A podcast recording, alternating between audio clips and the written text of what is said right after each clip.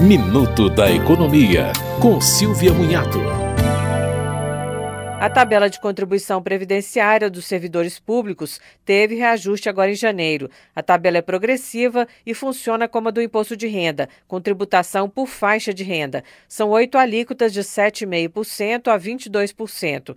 A primeira pega a faixa até R$ 1.302 e a última, a parte do salário acima de R$ 50.140,33.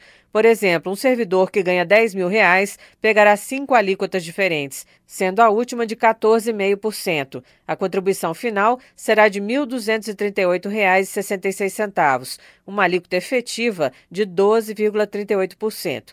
Os servidores que migraram para o regime de previdência complementar pagam contribuição como os demais trabalhadores, até o limite do teto do INSS, agora de R$ 7.507,49. Você ouviu Minuto da Economia, com Silvia Munhato.